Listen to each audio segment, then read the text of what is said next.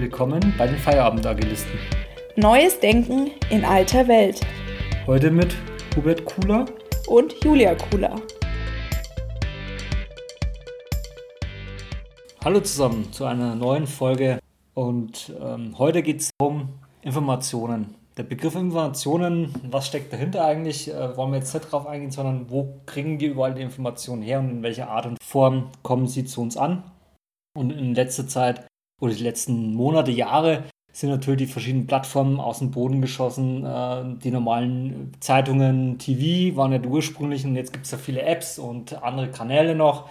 Und es ist natürlich ein Irrsinn an Informationen und verschiedenen Darstellungen. Und wie ist so deine Meinung, Julia, bezüglich äh, Kanäle und Informationen? Ja, ich denke, das hat vielleicht auch der eine oder andere von euch auch das Problem oder vielleicht alle. Entweder als Produzent von Informationen oder als Konsument von Informationen. Das Thema Informationsflut.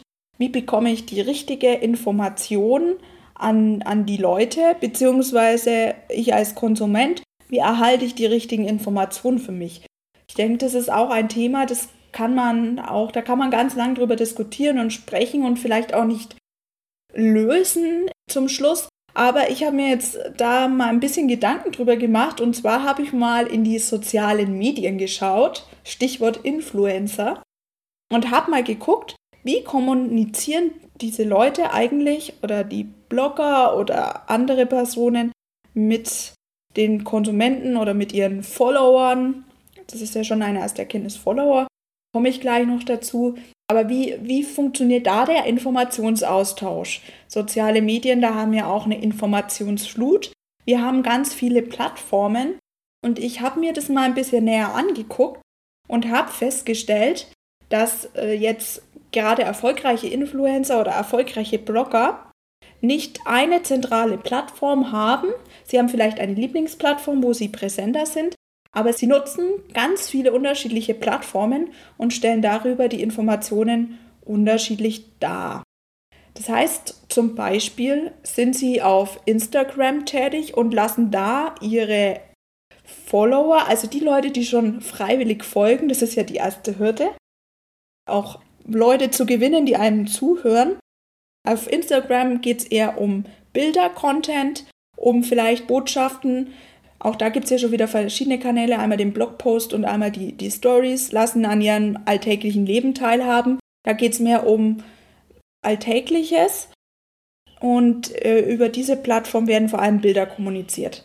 Dann gibt es darüber hinaus zum Beispiel das Thema Videoinformationen, die werden auf YouTube bereitgestellt. Das heißt, so ein Influencer verweist dann in seinen Instagram-Posts oft dann auf ein YouTube-Tutorial und da zeigt er eben die Videos.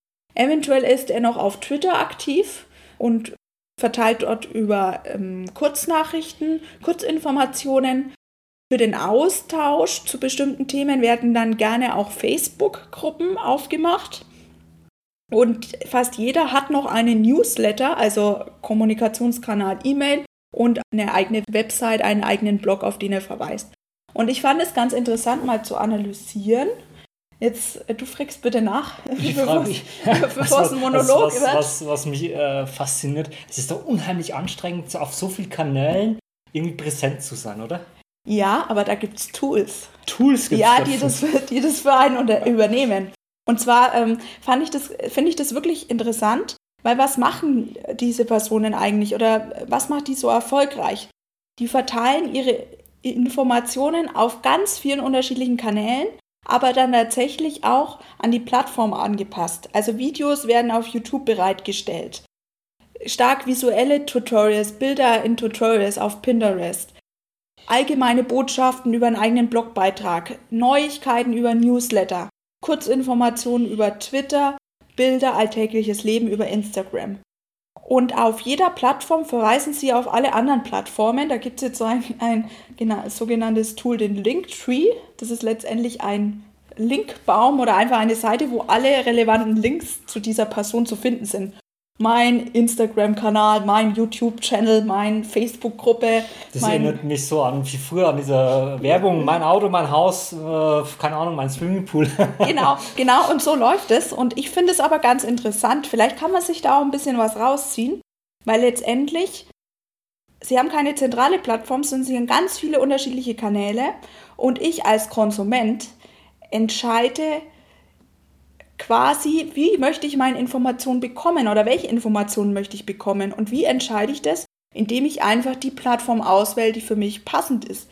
Das heißt, wenn ich jetzt vor allem interessiert bin an Videotutorials oder Videobotschaften, dann werde ich immer über YouTube navigieren und über YouTube meine Informationen suchen. Wenn ich jetzt ein Fan bin über Kurzinformationen, vor allem mit aktuellem Kontext, dann bin ich vielleicht ein Twitter-User.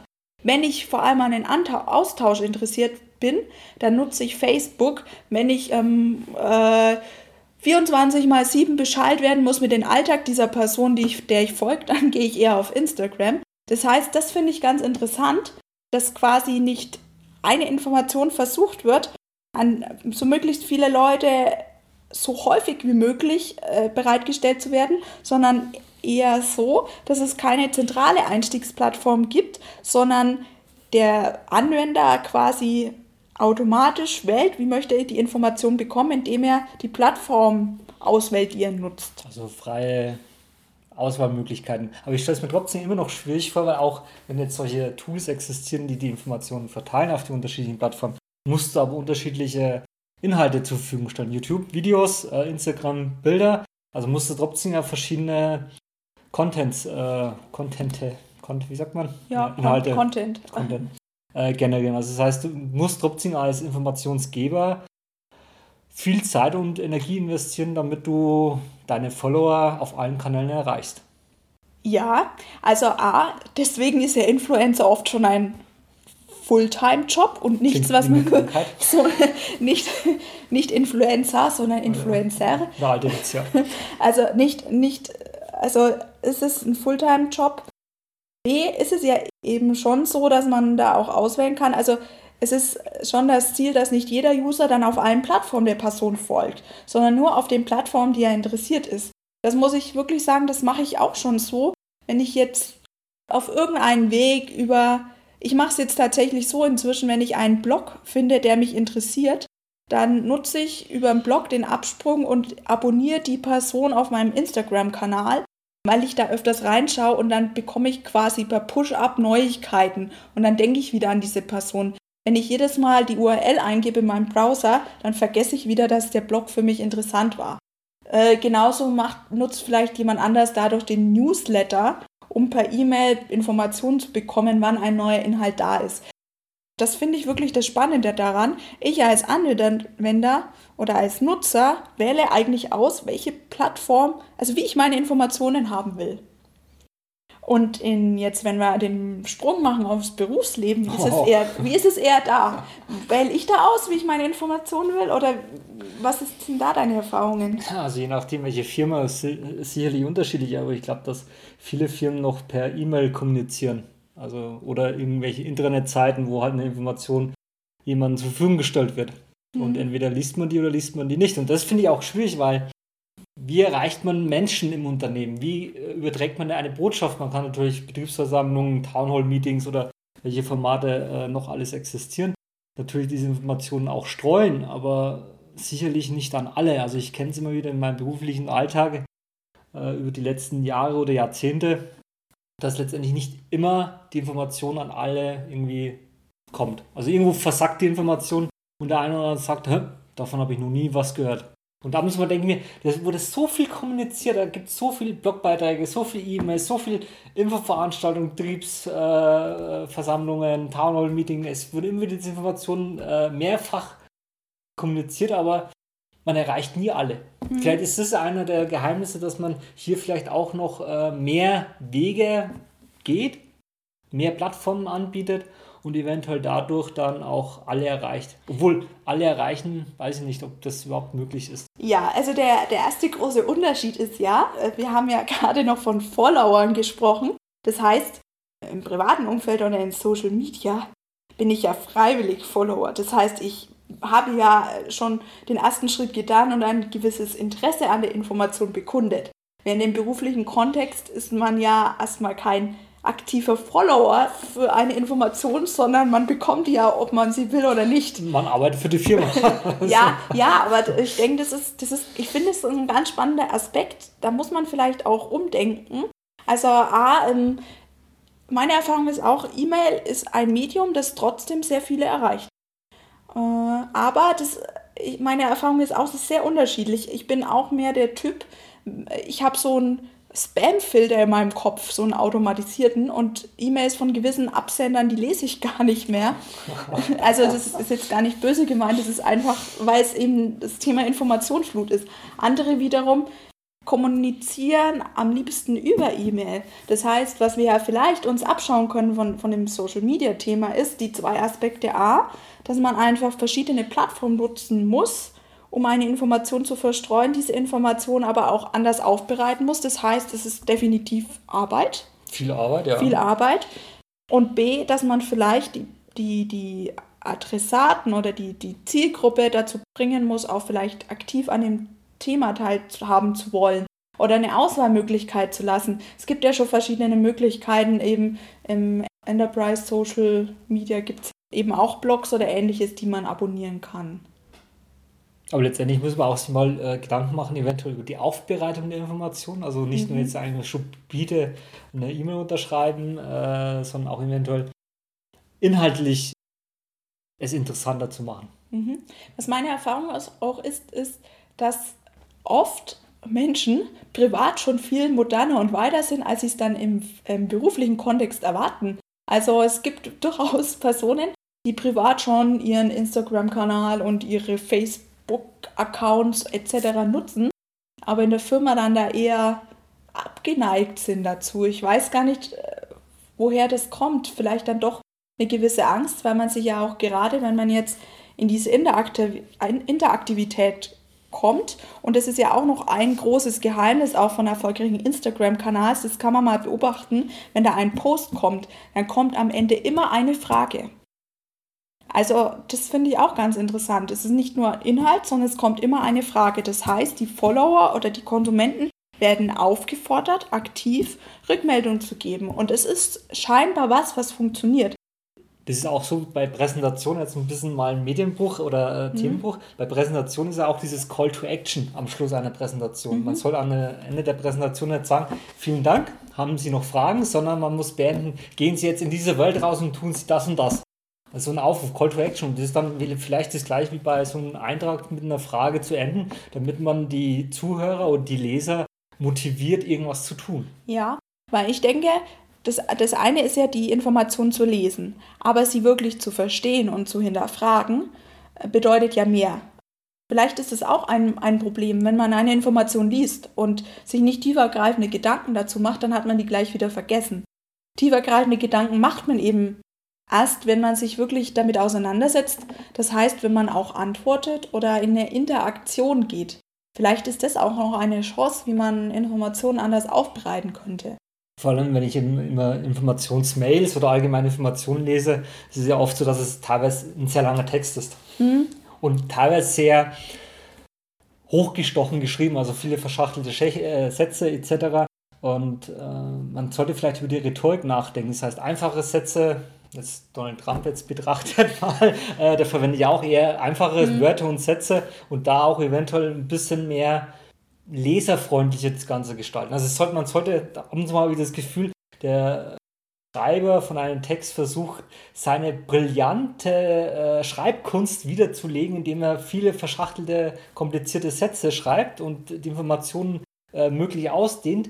Und ich bin zumindest ein Leser, ich will kurz und knackig informiert sein. Also nicht lang lesen, sondern was ist die Information, was ist wichtig und da einen Text rauszufinden, was ist eigentlich für mich wichtig und was ist für mich unwichtig, ist natürlich bei langen E-Mails zum Beispiel nicht immer so einfach. Also du wärst, glaube ich, der typische Twitter-Nutzer. Also dich könnte man gut über einen Unternehmens-Twitter erreichen. Ja, zum Beispiel. Äh, 140 ja, Zeichen ja, genau, äh, beschränkt und passt. Aber vielleicht andere brauchen genau diese Information und ich denke, das ist auch schon so ein erstes kleines Fazit von dem Ganzen. A, man muss vielleicht unterschiedliche Kanäle nutzen, man sollte aber in diesen Kanälen aufeinander verlinken. Das heißt, wenn man jetzt so eine Art Unternehmens-Twitter hätte, dann kann man ja durchaus sagen, weitere Informationen lest ihr hier und hier. Das heißt, man hat dann das Thema äh, angeteasert. Es hat zumindest jeder vielleicht oder mehr, mehrere Personen mitbekommen, dass es ein Thema gibt. Und die, die sich interessieren, können ja dann das nochmal ausgiebiger lesen. Das heißt aber auch, Informationen zu verteilen ist aufwendig, aber vielleicht auch am langen Ende effizienter, weil man nicht so oft mehr kommunizieren muss, wenn man die Informationen besser aufbereitet. Aber es ist, ist was, was Arbeit macht. Das darf man, nicht, Arbeit, ja. darf man nicht unterschätzen. Und vielleicht muss man auch akzeptieren, dass man eben über ein Medium nicht alle erreichen kann, sondern dass man eben unterschiedliche Zielgruppen hat oder unterschiedliche Menschen, die anders ticken und äh, das eben verschieden verteilen muss und vielleicht sich wirklich, wirklich alles untereinander zu vernetzen. Also vielleicht kann man sich auch äh, das Thema Linktree abschauen.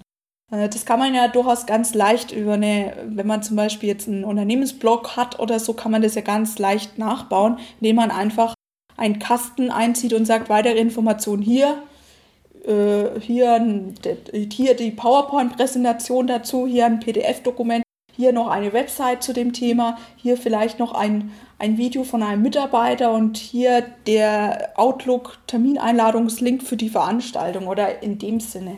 Vielleicht kann man da mehr Interaktion oder mehr Vernetzung reinbringen. Ja, also gut, Information ist für mich persönlich immer ein schwieriges Thema, weil ja, die verschiedenen Kanäle, man muss bloß aufpassen, dass man nicht sagt mir jetzt, ich habe jetzt ein großes Intranet und äh, Firmen, äh, mittelständische oder größere Firmen haben ja ein riesengroßes Internet und da stehen viele Informationen drin. Und äh, wenn man dann verschiedene Medien hat, zum Beispiel einen Blog, äh, zu sagen, ja, ich habe es ja geblockt irgendwo, mhm. dann äh, stelle ich mir abends immer die Frage, auf welchen Blog von den 150 ja, aber man kann es ja verlinken. Ja, also, verlinken, ja, aber dann müsste in jedem Blog dann das Ganze verlinken. Es ist nicht einfach, auch die Informationen zielgerichtet verteilen. Ja, also es ist auf jeden Fall umfangreich das Thema und das ist ja auch die große Herausforderung, welche Informationen sind wichtig und welche nicht. Wenn man jetzt den, äh, den Produzenten eine Information fragt, für den ist die Information natürlich sehr wichtig, weil sonst würde er ja nicht informieren. Aber es, man muss sich dann auch immer Hand aufs Herz ist, wie, wie wichtig ist die Information für wen? Und für wen vor allem, ja. Ja, vielleicht ist es besser, wenn ich weniger Mitarbeiter oder weniger Kollegen erreiche, aber die richtig und die vielleicht dann wieder drüber sprechen in der Kaffeepause, in der Kantine über das Thema und sich dadurch das Thema wieder verbreitet. Vielleicht ist es sogar besser, als wenn ich ständig versuche, im Gießkannenprinzip die breite Masse zu erreichen. Wäre mal ein interessanter Ansatz. Hm. Ich habe die Vermutung, dass es hierüber viele Bücher gibt und viele Berichte. Äh, und, und, viele verschiedene Erfahrungen, vor allem verschiedene Erfahrungen, weil ich glaube, dass da auch sicherlich von äh, Firma zu Firma, von Mensch zu Mensch es sehr unterschiedlich sein wird. Ja, und meiner Meinung nach ist es auf jeden Fall ein Thema, das man permanent anpassen muss und auch einfach ausprobieren muss, was funktioniert und was funktioniert nicht. Ich denke, aus sozialen Medien können wir jetzt noch mitnehmen, eben der Konsument bestimmt durch die Wahl der Plattform, wie er seine Informationen aufbereitet haben möchte. Punkt 1. Punkt 2. Man wird immer aufgefordert, in eine Interaktion zu gehen, durch Fragen, durch äh, Kommentierungen, durch Aufforderungen eben zum Feedback geben. Und drittens, es ist ein umfangreiches Thema, das man nicht unterschätzen sollte. Richtig. Gut, ich denke, dann haben wir schon äh, uns intensiv erstmal mit dem Thema auseinandergesetzt und ich vermute mal. Ich gehe jetzt Mails lesen. du, du, gehst, du gehst jetzt Mails lesen und schreibst an deiner 25-seitigen Mitarbeiterinformation genau, weiter. So ungefähr. Genau. genau. Äh, Podcast ist übrigens ja auch ein Medium, ähm, in dem wir eben versuchen, euch jetzt noch anders zu erreichen. Und in dem Sinne würden wir uns freuen, wenn ihr das nächste Mal wieder einschaltet. Genau. Vielen Dank. Tschüss. Wir hoffen, dass du ein paar Impulse aus dieser Folge mitnehmen konntest. Für Infos über uns und noch mehr Themen besuche uns gerne auf www.feierabendagilisten.de. Wenn dir dieser Podcast gefallen hat, hinterlasse uns gerne ein paar Sterne und empfehle uns weiter. Bis zum nächsten Mal.